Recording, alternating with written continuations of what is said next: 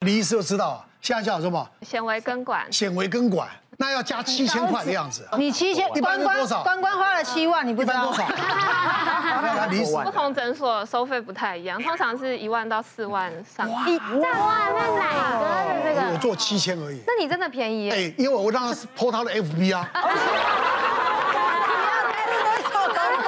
难怪，难怪是。我们也要省一点钱啊。是不是？可以蛮多，可是可是我觉得。就是根管治疗，因为它好像是健保，其实本身就如果不做到那么高级的话，好像一般健保就可以做了。只是牙套要装烂的牙套。对，因为他会一直威胁你说，如果你健保，你这个吃东西可能会掉哦。我记得我一直吃水莲，把整根这样折下来。我此生不吃水莲的，残尿在那个里面哎，这么烂牙的感觉。你说我不吃，你非要吃水莲？我怎么知道？你吃空心菜可不可以？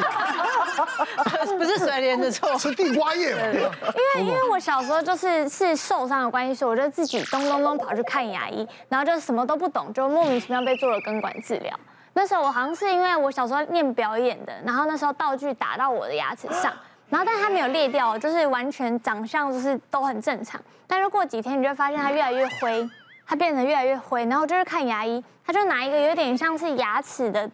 那种电极测试，他就放在我说，就他就转那个能量，就说有感觉吗？有感觉吗？然后我都没感觉，然后他就说哦，你这个牙齿已经坏死了，就是要抽神经这样。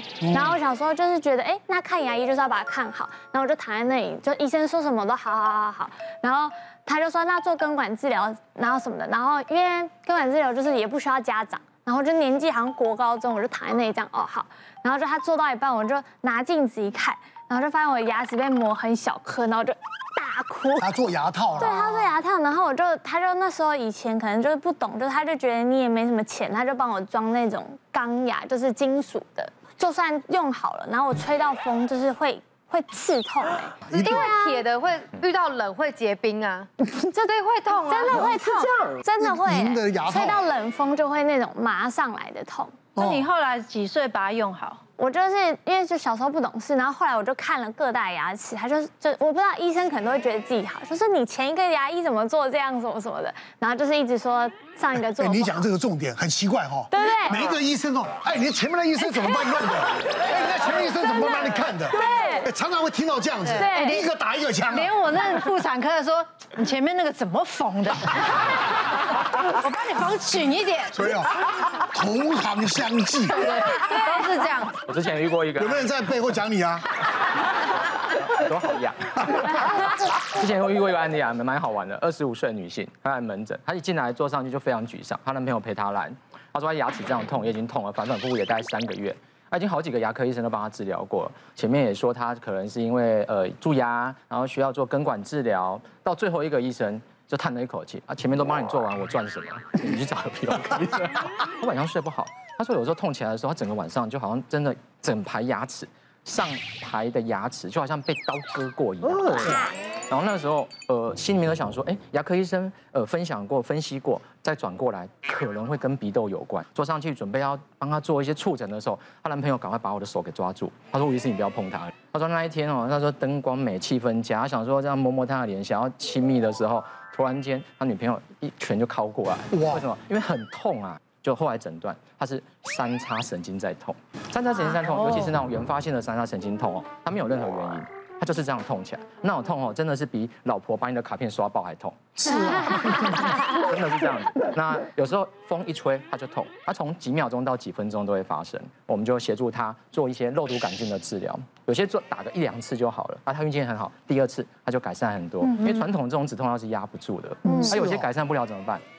切神经，或者是做神经的分离，切神经，从耳朵后面。我还没听过这三叉神经痛成这样子，我没听过。蛮常遇到。我们有时候，我们耳头颈区有很多癌症嘛，牙龈的癌症啊，鼻窦的癌症啊，鼻咽的癌症。它如果压迫到三叉神经，它有时候那种痛也是剧痛无比，才来找你，才发现说原来有一个这么大的肿瘤在里面。是，平常不会去看它嘛，对，或者是脸肿起来才会查到。是，所以说这种神经的痛有时候很很麻烦，因为它是我们大脑的神经一直传下来，它会到眼睛，它会到上颚，它会到下排牙齿，所以最常被发生的就是最最常被遇到的就是认为说是牙齿在蛀牙，牙齿在痛。有一位四十多岁的女性患者，她来看诊的主诉是右侧上颚一整排牙齿的疼痛。对，那我们先帮她拍了 X 光片之后，发现他。后侧的两颗大臼齿都已经被拔掉植牙了，那其他的牙齿也几乎都已经抽神经做了根管治疗，但是他还是很痛，那他就来我们诊所找我，他就跟我说，哦，他之前就是因为这个这边一直痛，所以他就去另外一间诊所把他的牙齿拔掉，然后也放了植牙，但是疼痛还是一直没有解决，他说痛到。那个晚上都睡不着觉，然后头也会很痛的程度，真的很不舒服。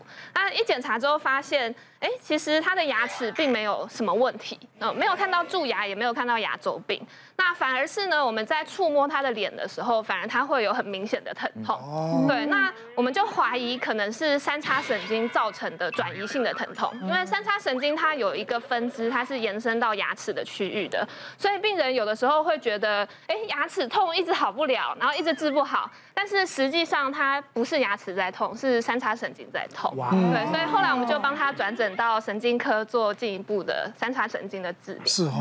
还有什么抱怨啊？怎么治疗都没用，子宫肌瘤就是不会消失。嗯，这个本来就不会的啊。我们这个节目做过，对，对不对？都知道子宫肌瘤，这有什么抱怨的？频繁。可是还是会吧，因为其实这算是现在的就是文明文明病。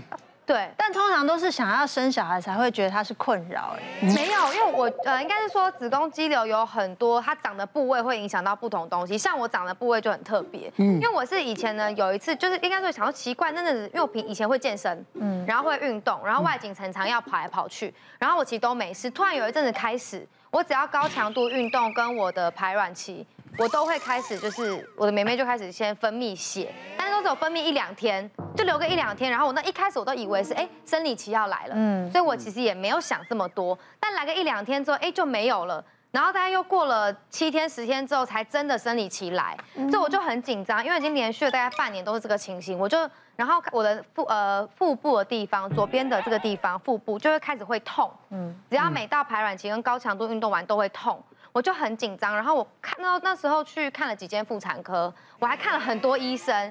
医生都告诉我说，哦，你这个是排卵性出血，没事，就是可能不同的，可能每个人阶段会不同症状，然后你回去好好休息就没事了。可是我会觉得越来越想越不对，因为真的越来越不舒服，嗯，然后那个血量是排卵期的血量是越来越多，以至于后来我终于看到一间医生，他就帮我做了很精密的检测，他帮我照了腹部超音波，然后帮我照了那个内视镜。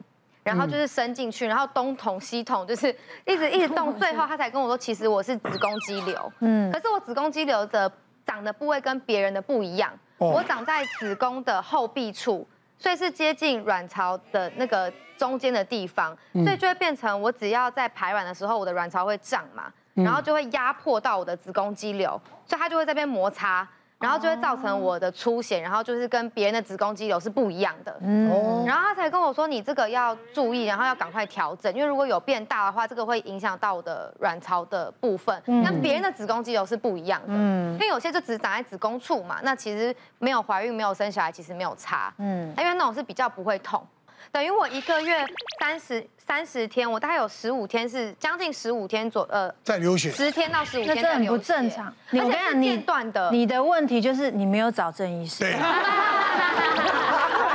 郑医师，好，郑医师来，我先解释一下他的状况。好，他的状况的肌瘤不是在子宫外，在子宫靠近内膜的地方才会这么难找。我们很多人都知道子宫肌瘤分为什么黏膜下，就子宫腔里面的肌肉层里面的，或者黏膜浆膜外。但现在新的分法分到将近十型了哈，哦，细节。那它那个就是起初，因为它小，它只有一点几公分的话，一点三公分，常常会没有注意到，或者有人认为那不是肌瘤，可它因为都是出血，那它这个出血可能在子宫收缩的时候出血，什么时候收缩？月经来收缩，还有他讲的高强度运动之中，包括一个性高潮。哎，刚刚没有提到，可能也会出。多少证明？唯一有要讲这个吗？我只说他没有性高潮，我就知道你对这个有兴趣。我要，就是反正就没有出血啦。对对对，这 医师对这个有兴趣。不要这样逼一个少女。对对，重点就是说，她的那个只要子宫收缩的时候，他他容他容易造成出血嘛。哦。那那这是并不并不少见的，但是只是说你要找出他那一颗正常的肌瘤。哈，即使是三五公分，在肌肉层的话，常常也没症状。如果像长在外面的，像第六型、第七型这种向外长的，嗯，根本几乎就没症状。然后他说，肌瘤会不会消失掉？肌瘤有个时候会消失掉，停经后，嗯，老的时候，更年期，更年期之后，它会慢慢消失掉。这中间确实，如果你不理会它，它应该是不会消失掉的。但是有一种说法哈，说这个肌瘤它一直这样子，它也不是一来就十公分啊。我们常常碰到十公分、二十公分的，那它本来是零点几，变一公分、两公分、三，啊，有时候突然就变很大，什么道理？有一种研究是说压力，有一种说法说压力，压力造成的有可能性啊，这是不不是很确定的事情啊。就是一个病人跑来跟我说，我去找那个医生。那内视镜也说很出名啊，子宫镜专家帮我弄一弄，说哦，有有有，找到一个一点五公分的肌瘤，就就是大概是第一型的，在子宫腔里面的哈。那一型是一半以上在子宫腔，一半以下在肌肉层。那二型是一半以上在肌肉层里面，一半以下在在那个子宫腔里面。嗯，他帮他拿掉了，很高兴啊，很好了。就他不到半年，奇怪，怎么月经量又大起来了？就跑去找医生，医生说哦，你又长了一颗。他说怎么可能？才半年又长一颗，又跟我说一公分，一定你上次没帮我弄好，他心里就很不爽，你知道吗？就跑来找我，我就想说，是真的吗？这子宫镜一般是可以全部看到。后来我说，好吧，既然他抱怨这么多呢，我说你手上不是有资料吗？又有光碟，又有超音波报告，这么人家医生也这么认真，那都印给你了哈。拿来我一看，我仔细比对，你知道，比对半天，我说我知道了，你误会那个医生了。嗯，那时候就本来就有那一颗瘤，当时它是第二型的，是。大部分的肌肉层，嗯，它刚好在那个一型的那一颗旁边，那那一颗被拿掉以后，刚好内膜有一个压力不见了以后，它挤向那个空间去，一直往子宫腔挤。那你每次月经来就挤一下，挤一下，哎，挤一挤就出来了。所以我们有时候做子宫镜手术切肌瘤的时候，切一切说怎么越切越多，就是这样，它一直被挤出来。我们这一片，他说不是不在，就是露出一点点。本来在肌肉层里面。对对，一直在比挤出来。我说我看的位置一模一样，不然我再照一次超音波。我说就是那一颗啦。我说你再去找他。他说不，还没完呢，还没完呢，没有没有先生缘，没有先生缘的啦。我跟你靠缘了，催你了。后来我就帮他做啊，子宫镜做完以后，哎，半年后他就怀孕了。